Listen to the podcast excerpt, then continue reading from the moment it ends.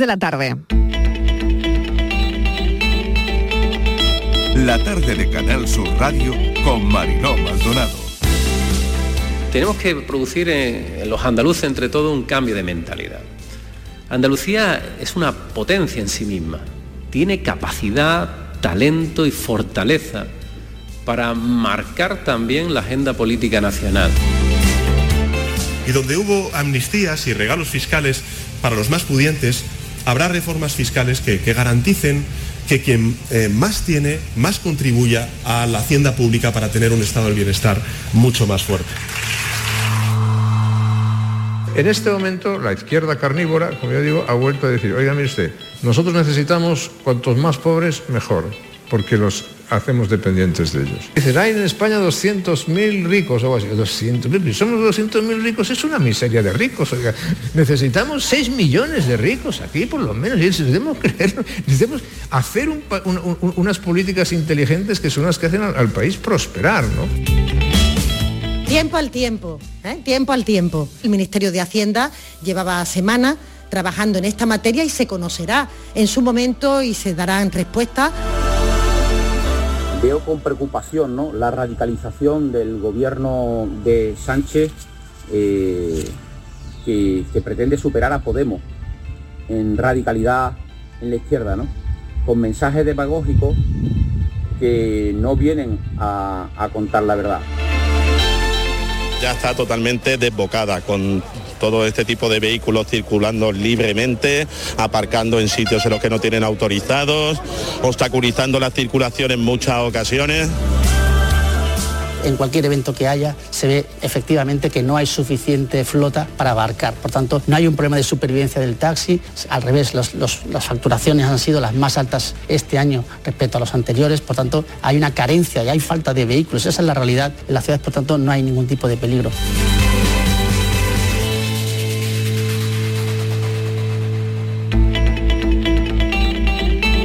La tarde de Canal Sur Radio con Mariló Maldonado. Acaban de oír los sonidos del día. ¿Qué tal? ¿Cómo están en nuestra línea de audios los protagonistas de la actualidad recogiendo todo lo que nos deja la mañana para explicarlo bien? Algunos asuntos, ya es otoño desde esta madrugada caluroso y seco. Esas son las previsiones. Primeras tormentas de la temporada en algunos puntos de Andalucía, en Setenil de las bodegas en Cádiz, inundaciones y lodo, 50 litros en menos de una hora, pero parece que ya está todo controlado. Vamos a hablar con el alcalde, nuestro punto de directo a esta hora es en Setenil, Rafael Vargas, alcalde, ¿qué tal? Bienvenido, ¿cómo ha ido la mañana? ¿Cómo está su pueblo? Hola, buenas tardes. Pues bueno, está tranquilo, está bien. Sí. Está, todo controlado. Ahora mismo hay una temperatura maravillosa, como imagino que en el resto de Andalucía. Y bueno, pues simplemente ayer tuvimos esa avalancha de agua, especialmente especialmente en una pedanía nuestra que, se llama Venta de Leche, que cayeron en torno a 60 litros de agua. Se concentró ahí en Venta de Leche, ¿no, alcalde? Venta de Leche, sí. Eh, en el camino hacia Finipo, que le decimos sí, a la vieja. Y, bueno, pues... Eh, espera. Eh, un momento, estoy saliendo. sí, en el entorno de la carretera de Finipo, sí. pues cayeron en torno a 60 litros de, en cuestión de 45 minutos aproximadamente y, bueno, pues la verdad que ocasionó allí pues la, que la negación de, dos casas aproximadamente y después bueno lo que es el, las calles pues, llenas de piedra y una pequeña pedanía de unas 12 casas aproximadamente. ¿Y, se puede transitar, alcalde, ahora mismo por, esa zona, por venta de leche y así, ¿no? o sea, la gente ya no tiene ningún problema, ¿no? Nada, ya quedó todo solucionado estuvieron los bomberos, se hizo una actuación rápida, los operarios municipales y algunas empresas de localidad y, Muy bien. quedó todo solventado y esta mañana pues han estado yo operarios municipales pues terminando de limpiar y ya está. En el caso urbano, claro. porque he dicho pues no prácticamente no, pasó nada, no vaya susto. bueno, en cualquier caso, aprovecho para decirle a los oyentes que pueden visitar el fin de semana Setenil de las bodegas, ¿no? Hombre, por supuesto. ya vamos a aprovechar, alcalde. Eh, sí, la verdad que, mira, pues parece que el otoño ha llegado con agua, eh, la verdad una temperatura maravillosa, huele, esta mañana olía a tierra mojada, eh, el vaho saliendo de, la tierra y la verdad que parece que ha llegado el otoño, que ya se acaba el verano. Y la verdad que es muy agradable, muy agradable. Yo invito a todo el mundo que venga a tener, que tenéis, pues bueno, efectivamente no pasa nada, fue nuestra pedanía de la venta de leche, un sitio también muy bonito, y gracias a Dios, pues bueno, lo hemos, lo hemos solventado ya. Alcalde, mil gracias por esta conexión en directo. Queríamos saber cómo estaban y como es viernes, pues aprovechar para recomendar uno de los sitios más bonitos de Andalucía, como ese Tenil de las Bodegas, en Cádiz. Muchísimas gracias, un saludo. Un saludo y un abrazo muy grande. Venga, adiós. Tres y seis minutos de la tarde, apertura del curso universitario. El presidente de la Junta lo ha inaugurado esta mañana en Málaga. Por otro lado, el debate fiscal continúa. Tenemos fiscalidad para rato. Hay incluso encuesta de Metroscopia. El 61% de los andaluces apoya la supresión del impuesto de patrimonio. El 32% considera la medida desacertada. El presidente del Tribunal Supremo y del Consejo General del Poder Judicial, Lesmes, avanza en su proyecto de dimisión tiene relevo automático, sería el presidente más antiguo de la Sala del Supremo. En eso estaba. Lo adelantó además la apertura del año judicial y esto podría darse en unas semanas, en octubre.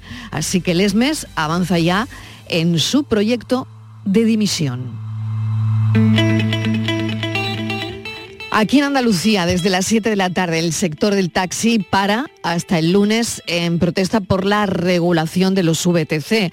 Lo han oído en nuestra línea de audios. A esta hora no sabemos exactamente todas las provincias porque están reunidos en asamblea, sabemos que algunas sí, otras no, por lo que estaremos atentos para completar esta información. Desde las 7 de la tarde, el sector del taxi hasta el lunes, desde hoy, hasta el lunes pararán.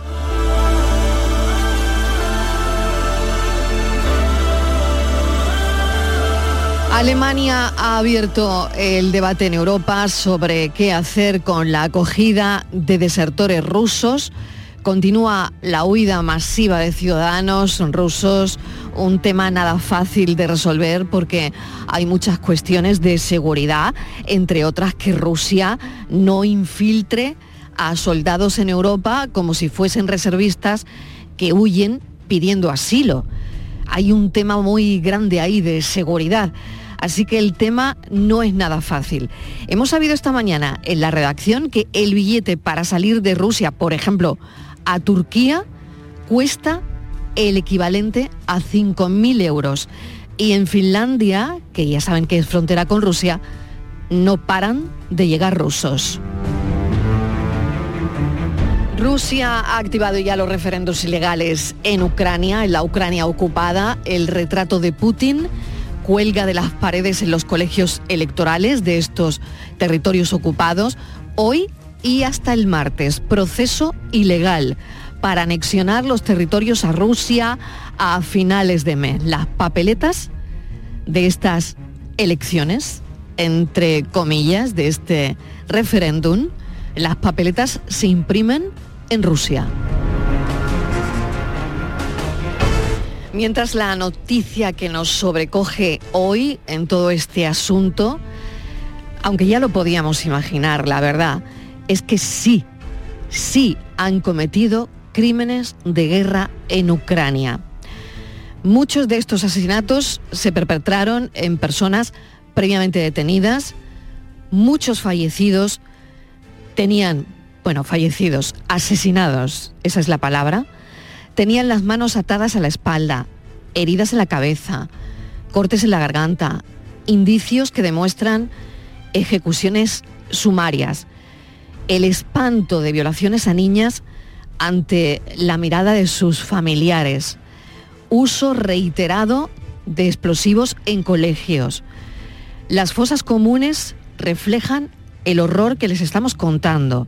Y esto lo dice la misión de investigación de la Organización de las Naciones Unidas que han hecho, como saben, esa investigación.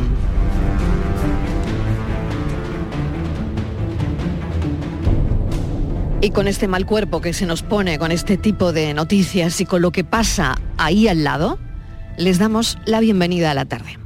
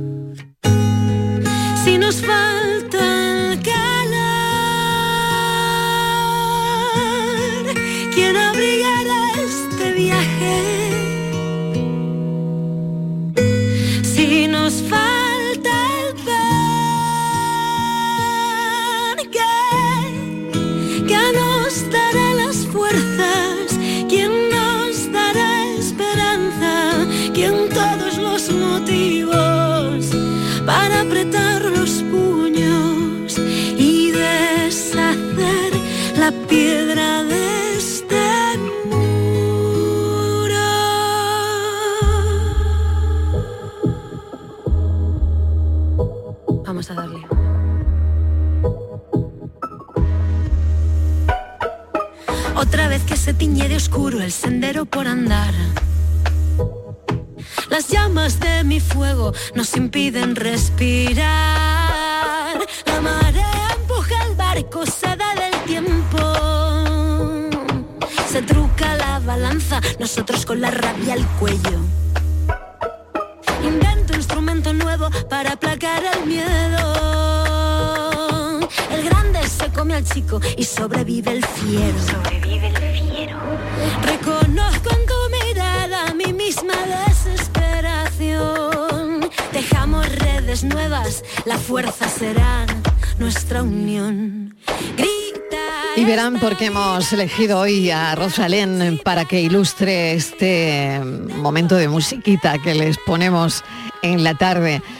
de mitad en medio, ¿no? De todo lo que le contamos, la actualidad, ¿no? Porque bueno, hoy tenemos que mirar hacia un día internacional, yo lo considero muy importante, el de la lengua de signos.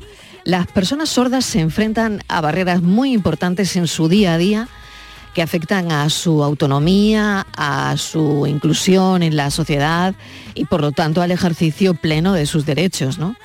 Las barreras de la lengua eh, pues están ahí, ¿no? Y la lengua de signos es una gran aliada. Las manos, los gestos, que son palabras.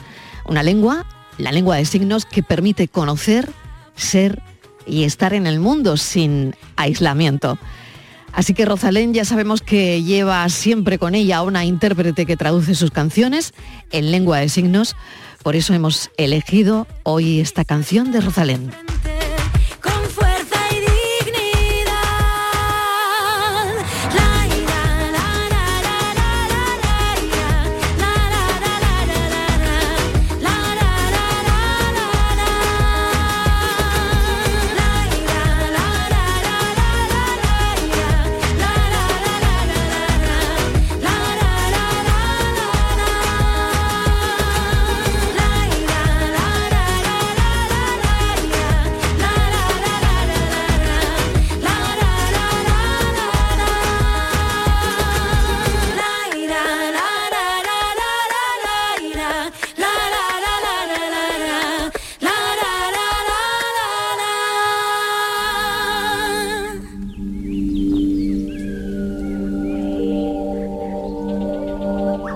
La tarde de Canal Sur Radio con Mariló Maldonado.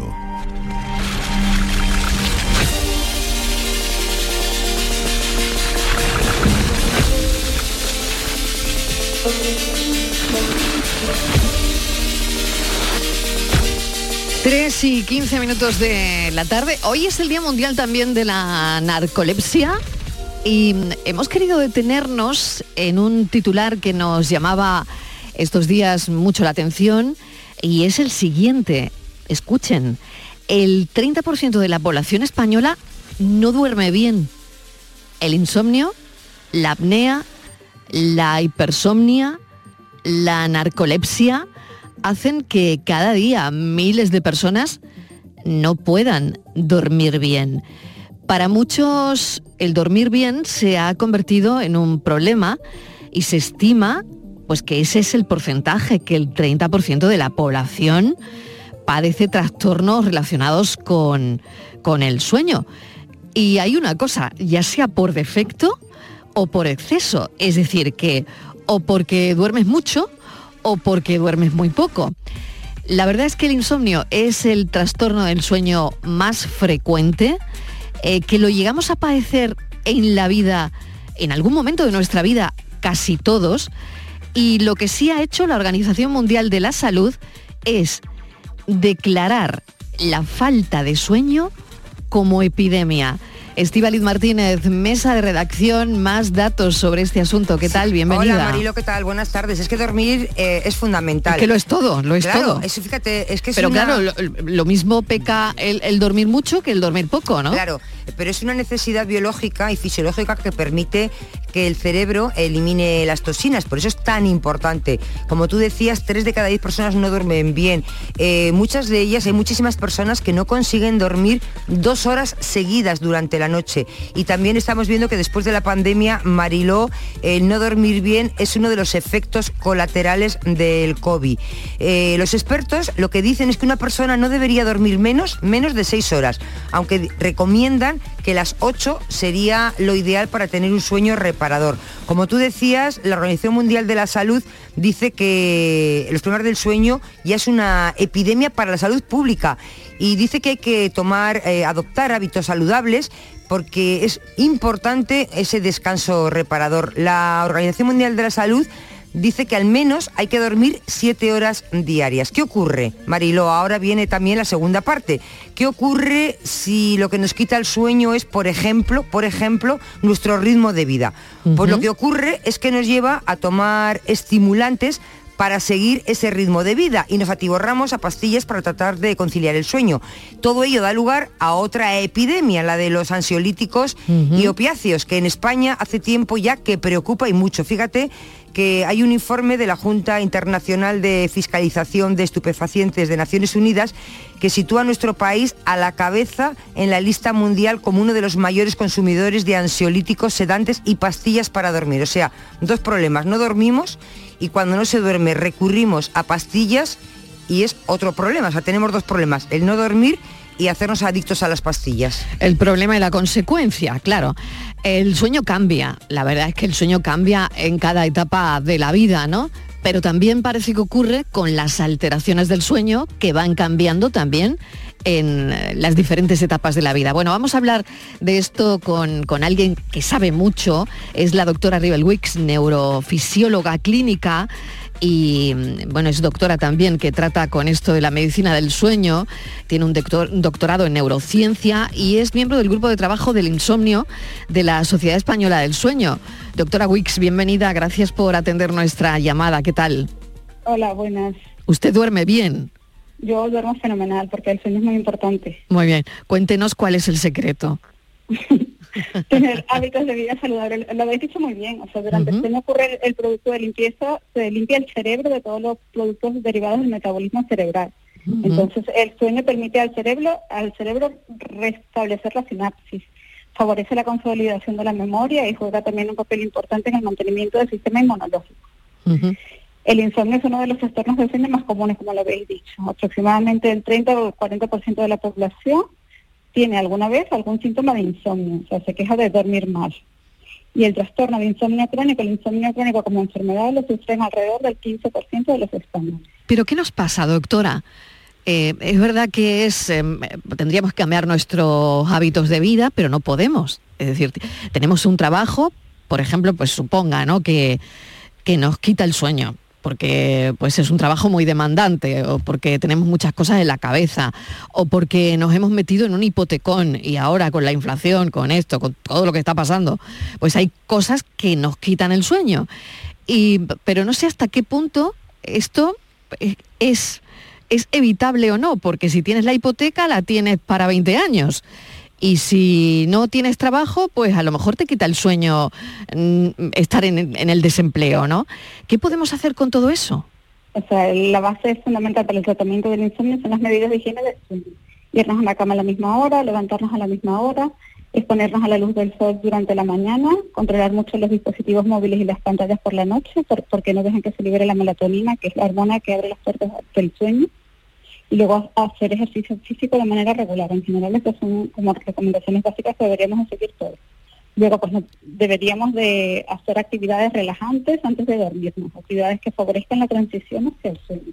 Leer un libro, escuchar música, ducharnos, algo relajado, que el cuerpo asocie con dormir y que favorezca esa transición hacia el sueño, porque no podemos eso, llegar de trabajar y apagarnos directamente con un TikTok. Mm. Todavía también hay muchas personas que no se atreven a contar abiertamente que tienen un problema relacionado con el, con el sueño, ¿no? Eh, no lo sé, porque claro, esto te puede traer consecuencias en, tu vida laboral, por ejemplo, ¿no? Eh, claro, ¿Usted qué piensa? sí, el insomnio es una de las principales causas de ausentismo laboral y o sea, aumenta la tendencia a cometer errores o accidentes laborales. Entonces el insomnio tiene un impacto importante, una importante repercusión económica en, en el país y en la población. Uh no sé si tú tienes alguna cuestión más. Dos cuestiones, doctora, buenas tardes. Eh, primero, mm, tenía así como varias cosas muy rutinarias, ¿no?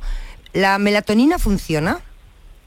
Funciona, funciona para el que la necesita. O sea, ha demostrado que es buena en los ancianos o en los mayores de 55 años que tienen menos melatonina. Pero no todo el mundo debería tomar melatonina. O sea, el tratamiento básico para el, insomnio es la higiene del sueño. Luego lo que decisan, pues España es uno de los países donde más benzodiazepinas se consumen, porque son prácticamente gratis para los abuelos. Entonces la gente mayor que tiende a dormir menos, pues todos tienen benzodiazepinas, todos no, muchos tienen benzodiazepinas.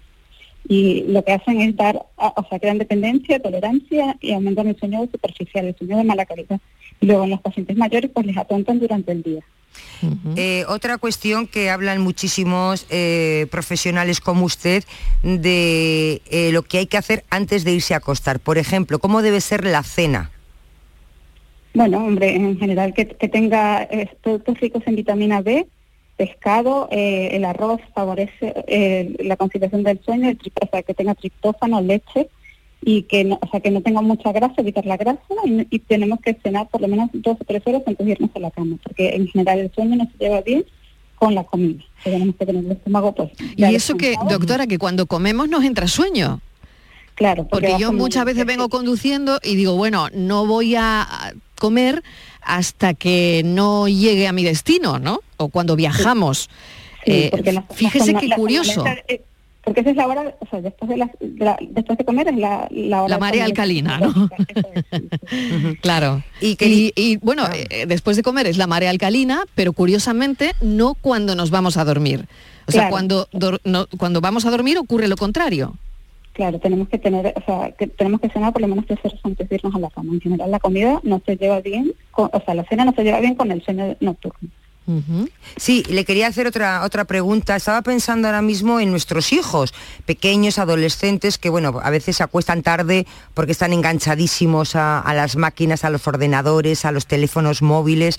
Eh, entonces mm, ya estamos viendo que hay muchos niños que tienen también problema de insomnio. No sé si esto es producido porque están hasta muy tarde con los ordenadores y bueno, me imagino que la solución sería no dejarles. Pero ¿qué hacemos cuando el niño es el que padece insomnio?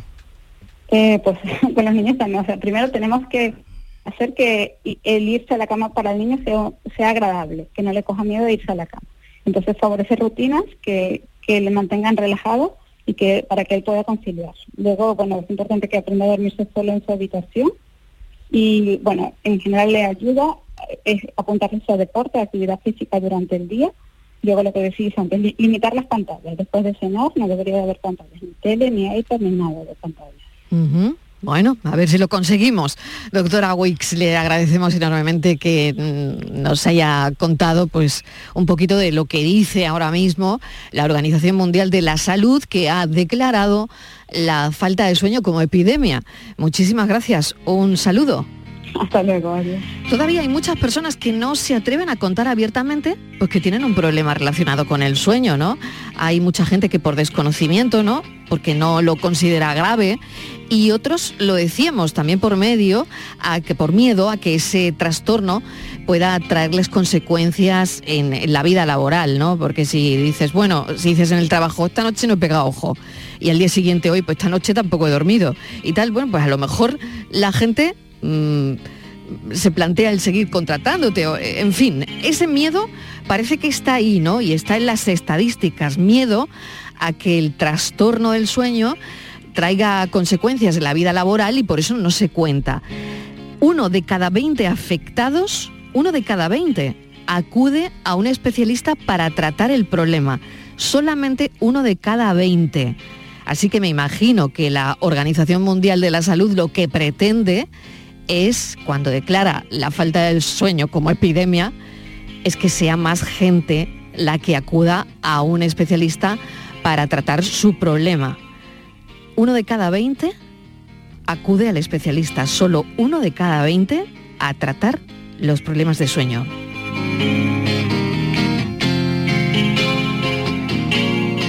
La tarde de Canal Sur Radio con Mariló Maldonado. Son sueños que son de verdad. Me gustaría que fuera real.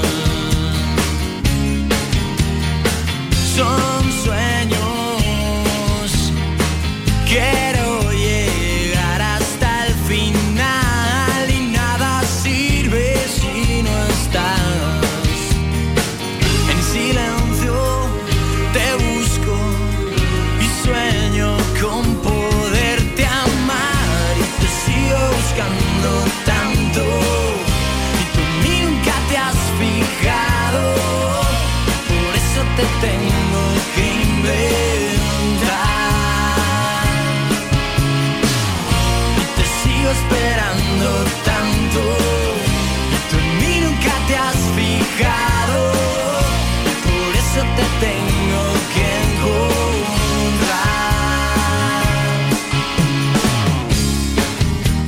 de Canal Sur Radio Con Mariló Maldonado. También en nuestra app y en canalsur.es. Aquadeus, ahora más cerca de ti, procedente del manantial Sierra Nevada, un agua excepcional en sabor, de mineralización débil que nace en tu región. Aquadeus Sierra Nevada es ideal para hidratar a toda la familia y no olvides tirar tu botella al contenedor amarillo. Aquadeus, fuente de vida, ahora también en Andalucía. Apunta el nuevo servicio de atención a la ciudadanía de la Junta de Andalucía. ¿ITV, oposiciones o algún trámite complicado? 012. Recuérdalo así, 12 meses o 12 horóscopos, pero con un cero a la izquierda, porque nunca un cero a la izquierda fue tan útil. Ahora todo está en el 012. Junta de Andalucía. La mesa de siempre. A la calita de siempre. ¿La cabaña de siempre? Las butacas de siempre. La ruta de siempre. Para regalo como siempre. Sueldazo del fin de semana de la 11. Todos los sábados y domingos puedes ganar un premio de 5.000 euros al mes durante 20 años. Más 300.000 al contado. Bien, acostúmbrate. A todos los que jugáis a la 11, bien jugado. Juega responsablemente y solo si eres mayor de edad. La tarde de Canal Sur Radio con Mariló Maldonado tiene las mejores historias y las más emocionantes. Un programa para disfrutar de la tarde, cercano, pendiente de la actualidad, con un café con humor, te escucho en tu radio. La tarde de Canal Sur Radio con Mariló Maldonado. De lunes a viernes a las 3 de la tarde. Más Andalucía, más Canal Sur Radio.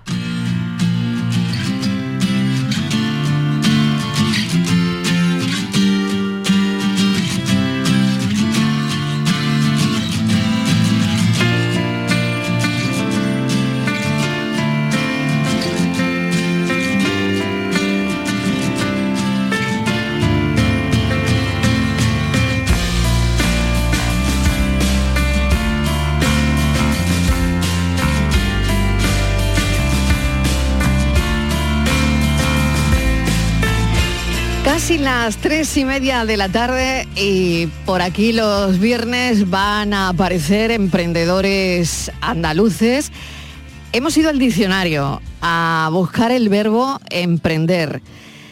Empezar a hacer una cosa determinada, en especial cuando exige esfuerzo o trabajo o cuando tiene cierta importancia o envergadura. Y eso es lo que es emprender un negocio. Bueno, pues Patricia Torres va a ahondar en, en algunas historias que tenemos que contarles a los oyentes de la tarde. Patri, ¿qué tal? Bienvenida. Hola Marilo, ¿qué tal? ¿Cuál Pues, es la historia de hoy? A ver. Mira, hoy nos vamos a fijar en el trabajo artesanal de una empresa rambleña. Os traigo Ah, el, primer emprendedor, emprendedor andaluz, el primero de muchos que van a pasar por esta sección, y se trata de Iván Figueroa. Nació en La Rambla, en Córdoba, municipio históricamente ligado a la cerámica. Aprendió a moldear la arcilla con tan solo nueve años. Cuando acabó la EGB, no lo dudó y empezó a trabajar en la empresa familiar Cerámicas Maricruz, que cerró en el año 2009 cuando su padre se jubiló. Ese mismo año fundó junto a su mujer Rosario Iván Ross. Tras varias décadas de tradición familiar en la Rambla, Iván Ross ha logrado aunar tradición e innovación para producir piezas únicas. Hecho y pintado a mano son dos de sus valores principales, sumados a cultura y tradición, familia, apuesta local y sostenibilidad. La forma de trabajar artesanal y creativa de esta empresa de la Rambla han llegado a conquistar incluso a la marca francesa de alta costura Christian Dior, que les encargó la elaboración de 900 piezas artesanales hechas a medida con materias primas locales y pintadas a mano. Para Iván y Rosario, propietarios de la empresa, este pedido supuso un enorme orgullo y regalo. En definitiva, Mariló, Iván Ross mantiene la tradición de todas esas familias rambleñas que durante generaciones han puesto sus manos y todo su amor para producir las mejores piezas de artesanía, cerámica y alfarería. Iván Figueroa, bienvenido. Hola, buenas tardes, Mariló. Encantado ¿Cómo estás? ¿Qué tal? Bien, aquí estamos pasando la tarde. Muy bien. Ay, me parece que tengo algún problemilla eh, con el, con el sonido. No sé si podremos continuar y si no, pues lo hacemos por teléfono como, como habitualmente. Iván, queremos que nos cuentes, nos acaba de comentar Patricia que mm, llamó Christian Dior y dijo que quería 900 platos. Bueno, te mandaron un correo, creo, ¿no? Un correo que parece que le cambia un poco la vida a, la empresa. Sí, exactamente. Como estás contando, la verdad es que eh, fue un momento que en una época de muchísimo trabajo. Iván, espera que te llamamos por teléfono. Discúlpame, porque es que tengo una conexión que no es buena y quiero que los oyentes te puedan oír bien. Eh, así que nada, no tardamos, eh, cuelga y tardamos un segundo en volverte a llamar y que la conexión sea como te mereces eh, para contarles a los andaluces lo que, lo que pasó.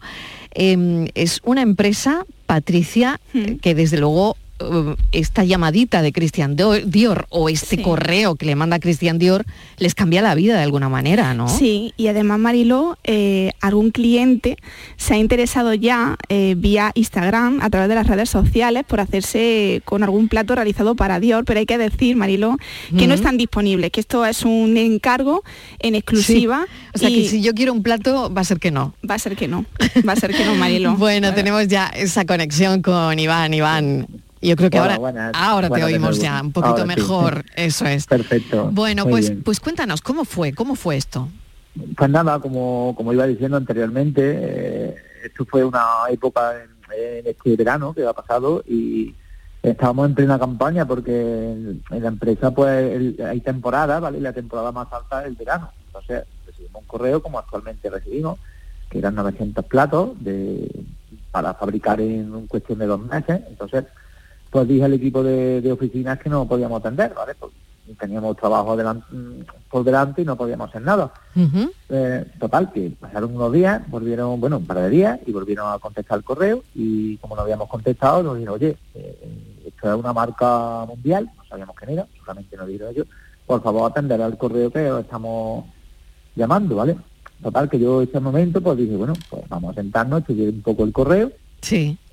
Y pues me senté y las muestras que necesitaban, que en ese momento pues no aparecía ni la marca ni nada, ¿vale? Eh, Solamente era eh, lo que era la decoración a su estilo. Y, Sí. y, pues bueno, pues yo pensé, que, venga, vamos a probar, vamos a hacer unas muestras, eh, nos pusimos en mano a la obra, nos adaptamos sus diseños que ellos nos mandaron, a su programación de los 900 platos estos, su medida de plato, porque esto fue unos platos para tapa, ¿vale? Para ese evento.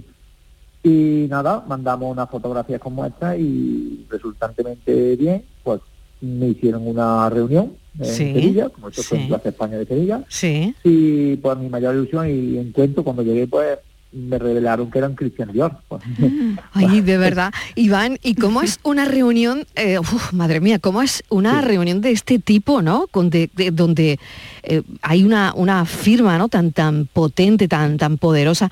Yo no sé si usted iba nervioso a la reunión o no. en primer momento. Bueno, me imagino que no porque no sabía quiénes eran, ¿no? No, no, no sabía quién era. Ah. Yo tampoco, 900 platos. Al decir una marca internacional, ya un poco pensativo estaba, ¿no? no Sí. no, tampoco. ¿Quién será? ¿Quién será, no? Me planteé, eh, en Sevilla, eran 900 platos, ¿vale? La fábrica andando y tampoco, Claro, no sé, era claro. como una intuición mía, no sé por qué. Sí, Y sí. claro, cuando me encontré con el equipo de, de Cristian Dior allí, con 14 personas en la reunión, y yo vi allí, pues imagínate. Madre mía. Y usted ¿Cómo solo? Iván, ¿no? Que La los verdad 14 que de sí. Cristian Dior y usted, y usted solo, ¿no? Vaya sí, vaya sí. Vaya, un en ese momento uno se crece, ¿no, Iván? Sí, la verdad que... Como yo, bueno, empresario, como emprendedor como andaluz. Usted tenía mucho que vender también ahí, ¿no? Que es un producto sí, artesanal y único, ¿no? Creo que sí. eh, aparte, somos una empresa que se ha actualizado un poco en, en marketing digital, en, Ujú. en e-commerce, ¿vale? Hemos abierto el mundo y creo que de ahí viene todo de que Cristian Dios se ha fijado en nosotros, ¿vale? A raíz de, de- de estar expuesto a en, redes sociales, como está hoy el avance de, de- de todo, de todo, ¿vale? Entonces sí es verdad que para mí es un orgullo. Yo vine para atrás cuando lo conté en mi fábrica, no se lo creía. Bueno, ¿y qué hizo usted? ¿Reunió a la gente para, para contárselo? Eh, Sí, sí, sí. Sí, cuando ¿no? llegué le dije a todo el equipo porque que íbamos a hacer el proyecto porque ya estaba hecho. Cuando yo vine, vine que ya con, el- con los contratos para firmar ese contrato, ¿vale? Y vine con el contrato ya con ese correo electrónico oficial y vamos, fue una sorpresa. Eh, estuvo en silencio durante dos meses, yo no podía decir nada hasta que el evento no apareciera, ¿vale? Madre mía, madre no, mía. Y yo creo que eso es lo peor, callárselo, ¿no? Sí, sí, la verdad es que sí. Eso es lo peor. Aparte, un trabajo dentro de la fábrica que hemos, como yo digo, hemos sacado la actual del fuego, ¿vale? Hemos puesto ten en cuenta Sí. que llevo toda la vida con esto, entonces que llegue una marca. Madre mía. Para mí, vamos, tenía que hacerlo lo mejor posible, ¿vale? Sí. Y así se ha hecho, la verdad que así se hizo y fue un trabajo muy contento y muy bien, muy orgulloso de todo esto. Aparte, agradecer a la marca también lo que ha hecho con nosotros, nos ha publicado en sus redes sociales, eh, hubo grabación en fábrica, estoy, vamos, súper orgulloso de la marca, cómo se han portado, ¿eh? La verdad que sí. Bueno, y nosotros súper orgullosos de tener una fábrica que, bueno, eh, que sea andaluza, porque esto es bueno para, para nosotros, esto es bueno para, para nuestra industria, para la artesanía, bueno para, para Andalucía, Iván. Sí, que se sepa que, que, que Andalucía es Andalucía y es como yo digo, para, por ejemplo, para mi pueblo también eh, es un orgullo porque yo soy uno más también de este pueblo y hay muchos artesanos y Claro. es un orgullo y llevar la cerámica arriba y que se reconozca y que, en fin, todo lo que diga es poco, ¿vale? Muy bien. Pues Patricia, no sé si quieres hacer Sí, alguna pregunta. sí, Adelante, además, por favor, claro. eh, destacando que esta empresa Mariló, la mujer tiene un papel relevante porque ocupa más de la mitad de los puestos, ¿no, Mm, Iván? Muy bien. Por supuesto, para mí es como yo le llamo el motor de la empresa, ¿vale? ¿Por qué? Pues porque llevan una vida pintando a mano y eso no lo hace cualquiera, pasa igual que el alfarero. El alfarero llamamos alfarero al alfarero y lleva una tradición, pero está detrás de esa pintora, ¿vale? Que es que es muy difícil, no es tan fácil. Viene un aprendizaje y como no llevan muchísimos años con esa mano, con ese pulso que tiene y, y esa historia que llevan detrás, es muy difícil. Eh, de hecho, ahí no hay, no hay generación en, la cerámica, pero yo es lo que estoy impulsando, de intentar valorar este producto, valorar la artesanía, eh, contar una historia, ¿vale? De- de lo que es este proceso y apoyar a esta gente joven que, que- que se anime a, hacer este aprendizaje porque realmente es un trabajo más y, a- y además es maravilloso, es un trabajo maravilloso, ¿vale?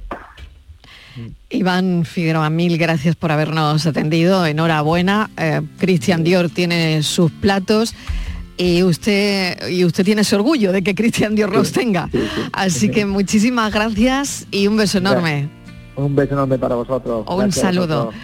Un Hacemos saludo. una conexión rapidita. Fíjense cómo está Andalucía que se sale, ¿eh? Que estamos que nos salimos. Porque ayer, a esta hora, hablábamos con Aurora Luque, Premio Nacional de Poesía, pero es que hoy, a las 4 menos 20, a esta hora, acabamos de saber que Petra Martínez ha sido galardonada con el Premio Nacional de Teatro junto a Juan Margallo. Petra Martínez es de Linares, de Jaén. Petra, bienvenida. Gracias por acompañarnos. Encantada. Enhorabuena, con letras mayúsculas.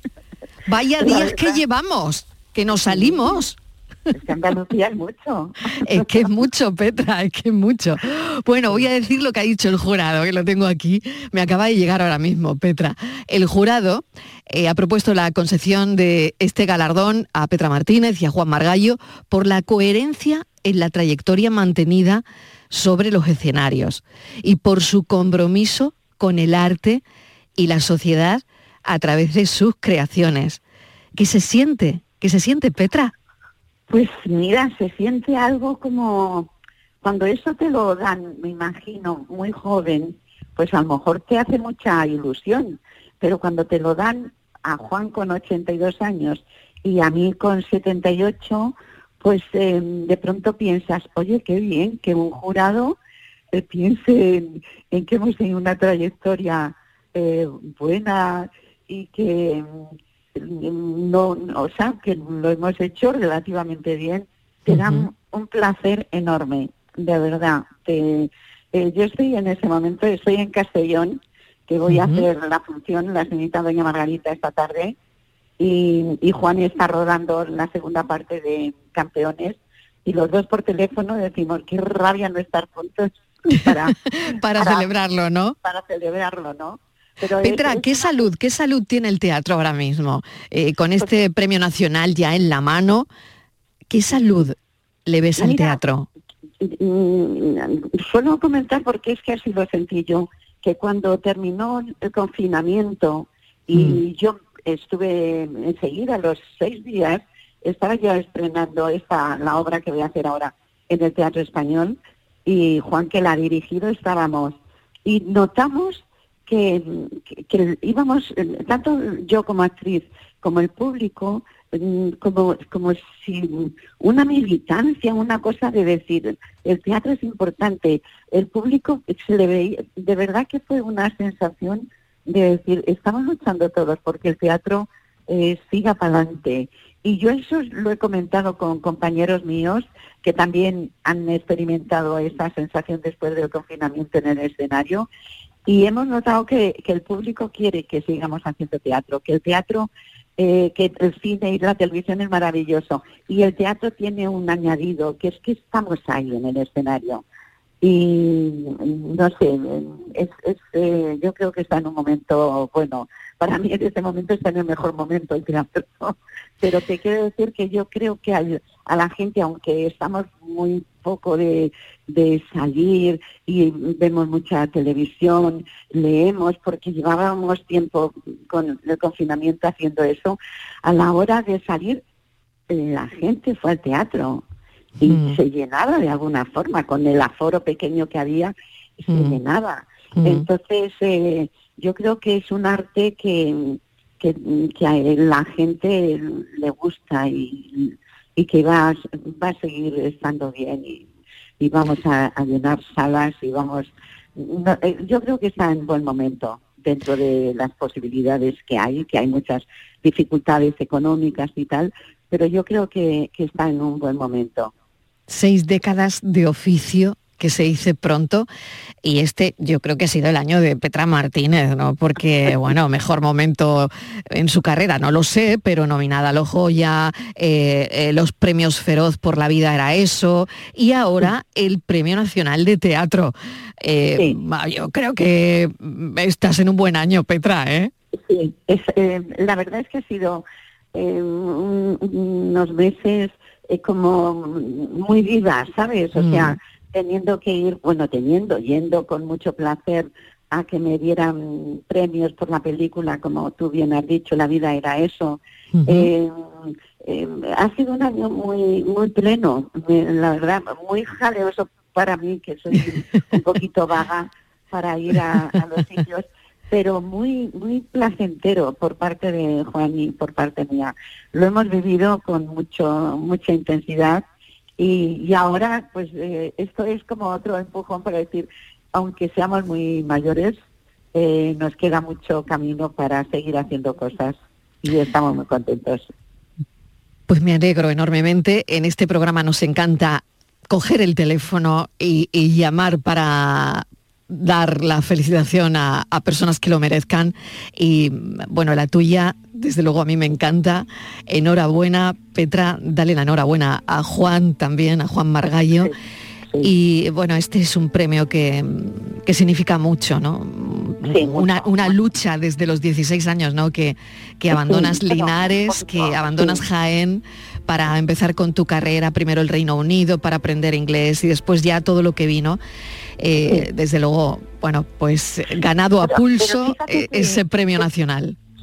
Pero fíjate que curioso que eh, Juan y yo muchas veces lo pensamos y, y decimos, eh, ¿cómo en, Tábano, en el Gallo Vallecano, en todos Mm. esos grupos que hemos estado trabajando en la televisión, en, en el cine, eh, Mm. lo hemos pasado también que muchas veces eh, en plan bromas decimos, yo creo que va a venir alguien un día y nos va a decir, ya salen de tontería, venga, a trabajar.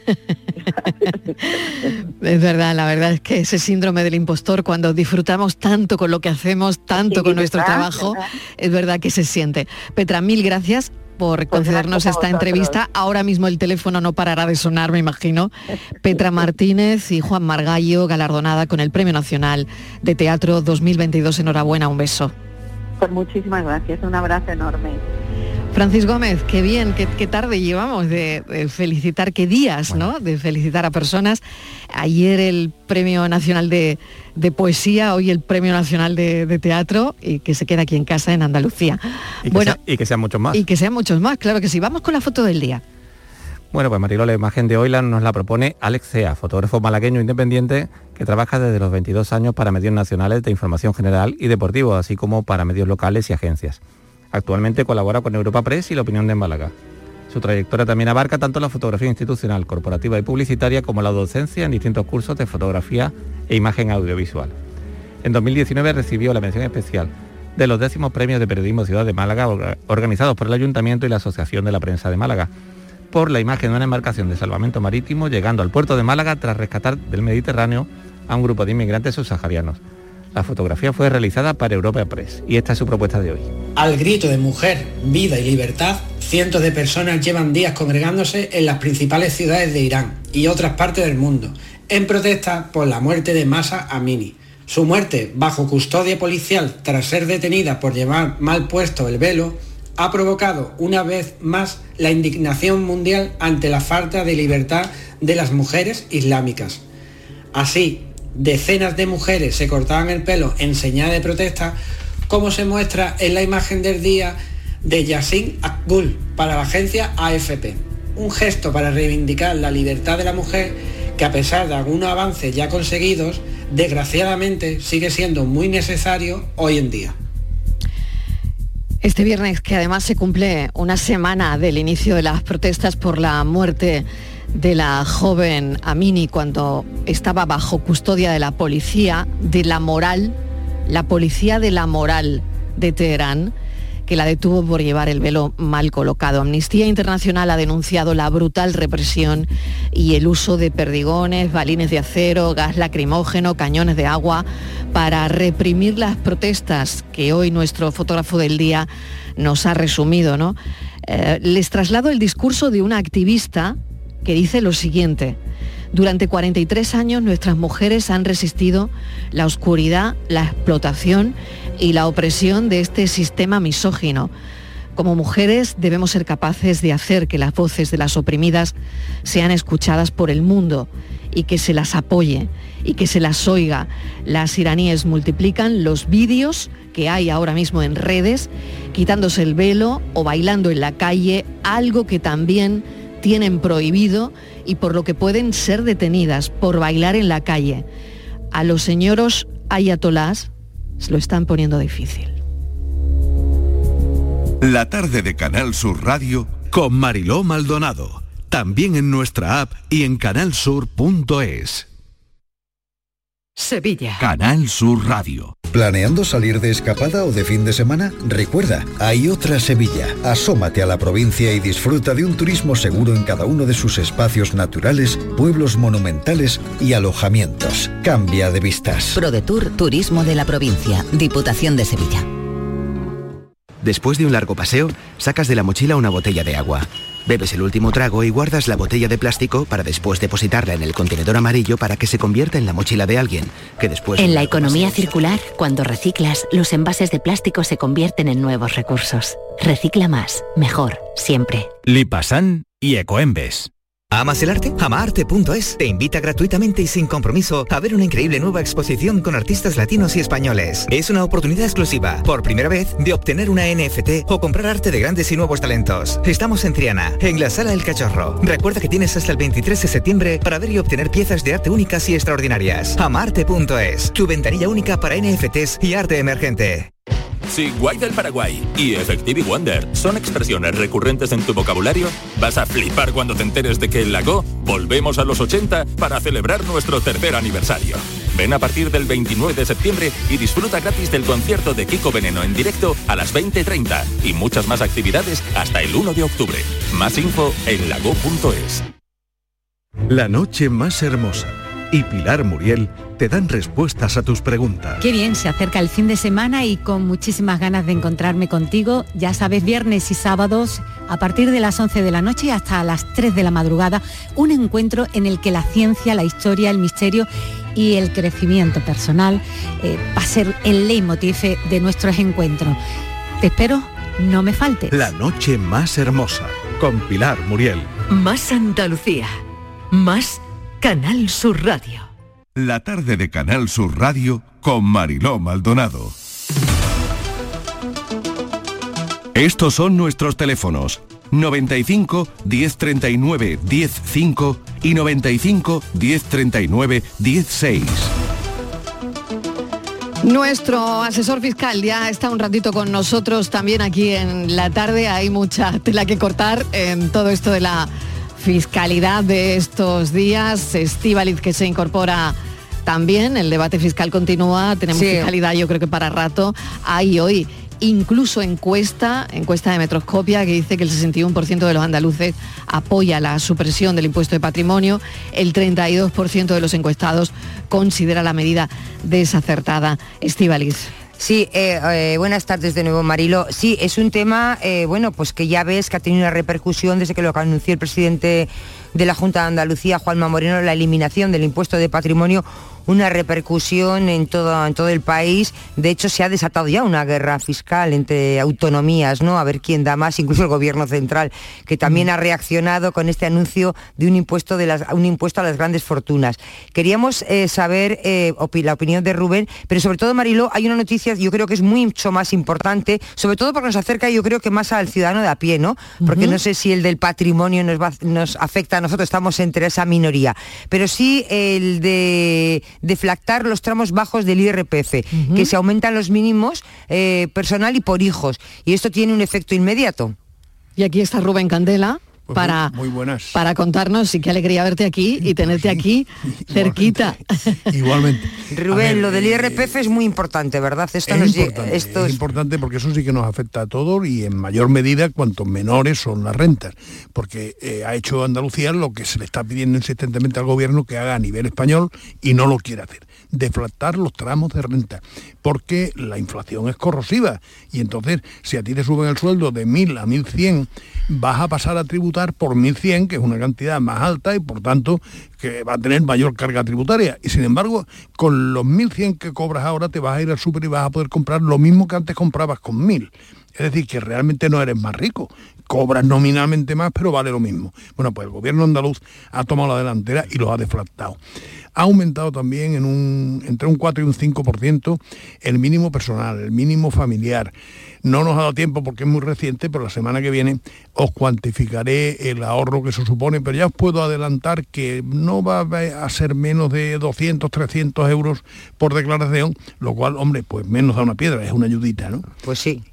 Pues la verdad es que es muy importante porque esto sí que nos llega directamente a nosotros. Y en cuanto a lo del patrimonio, la que se ha liado en este, en este país, ¿eh? Mira, a mí me, eh, me voy a permitir hacer un inciso aquí porque me resultaron penosas, penosas, insultantes las declaraciones del presidente de la Generalitat ayer en televisión diciendo quiten, quiten sus manos de Cataluña. Oiga, pero usted quién se ha creído que es Chiquilicuatre?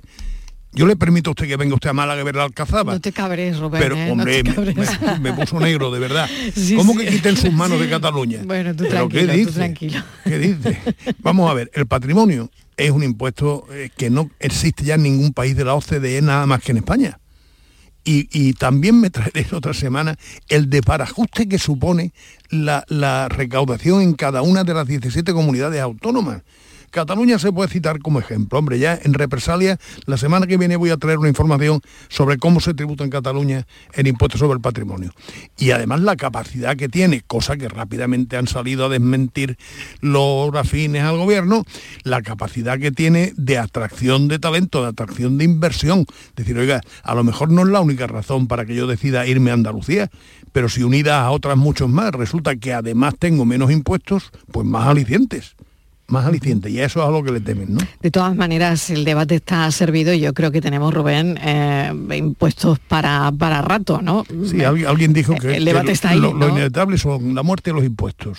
Eso es, eso es así. Es tu tema, además, ¿no? Tú cuando lo esto lo has visto venir, has visto que se liaba la mundial, ¿no? Porque claro, Sí, no, ya se sabía, ya se sabía. En el claro. momento que se empezaron a oír rumores de que Andalucía se proponía hacer eso, pues naturalmente todos aquellos que dicen, oiga, que esto me están dejando a mí un pelín aquí con el con, con las vergüenzas al aire, ¿no? Claro, y ha habido encuestas, fíjate, ¿no? Hasta eh, dónde llega el asunto, que hay una encuesta de Metroscopia, que acabamos de, de comentar, ¿no? Hay encuesta de lo que piensa la gente, claro, cuando hay temas así, ¿no? Eh, Pero es que, mucha gente, mucha gente, eh, yo qué sé, es como si a mí me encuestaran en la calle sobre tanto y tanto temas de los que no conozco y puedo dar una opinión, pero es una opinión más o menos intuitiva, pero no fundamentada. Eh, mucha gente no sabe lo que es el impuesto de patrimonio, no sabe qué es lo que está grabado y lo que no está grabado, no sabe que realmente los activos empresariales, los afectos a una actividad empresarial, están bonificados en un 99% o exentos incluso del 100% en, en la normativa estatal. Es decir, que lo que tributa, eh, dice, no, el que tiene 15 millones de euros, no, mire usted, 15 millones de euros no será 15 millones de euros en el banco, en una cuenta corriente.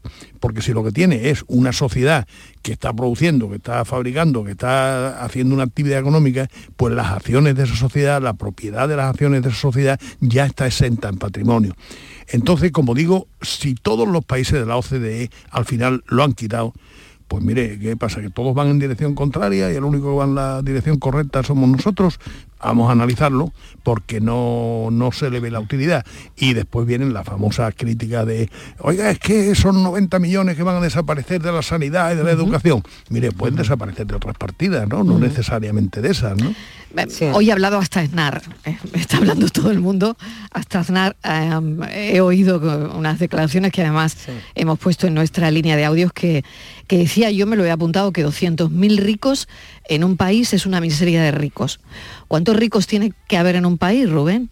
Pues cuanto más mejor. Cuanto más mejor. Cuanto más renta tenga la gente, mejor. Es decir, si esos señores crean riqueza y además la reparten y crean puestos de trabajo, y, y es que eso es lo que necesitamos. Dice, hay que, que haya menos ricos. No, mire usted, que haya menos pobres. Vamos a hacer que haya menos pobres, no que haya menos ricos. Pero si hay más ricos, por ende, ¿hay menos pobres? A ver, si Amancio Ortega ha creado 100.000 puestos de trabajo, hay 100.000 personas que están cobrando una renta y sacando a su familia adelante gracias al trabajo que realizan en esa empresa. Ya quisiera yo un Amancio Ortega por provincia en España, ¿no? Escúchame otra cosa. eh, Tú has visto cómo mm, llevas años en esto, ¿no? ¿Y has visto un lío igual de fiscalidad alguna vez en tu vida?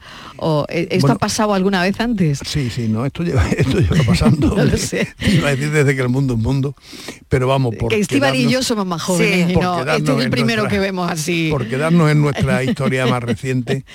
Mi- Mira, la legislación fiscal es absolutamente cambiante, esto no hay quien lo aguante. Tú te pasas 15 días sin ver el boletín oficial del Estado y cuando vuelves dices, ¿qué, qué ha pasado? ¿Qué me he perdido? Han habido... Sí, yo me enganché, me enganché. Han- en han la, habido en la pandemia me enganché al boletín. Han habido artículos de una ley que han tenido tres redacciones distintas en un año. Entonces a ti te llama un cliente y te dice, oye mira, que hice esto, compré, vendí, eso como tributo, y dice, no, perdona, ¿cuándo lo hiciste? En 2014, no, en 2014 no. Dime el día y la hora, porque es que si no, no te sé decir qué legislación le resulta aplicable a eso.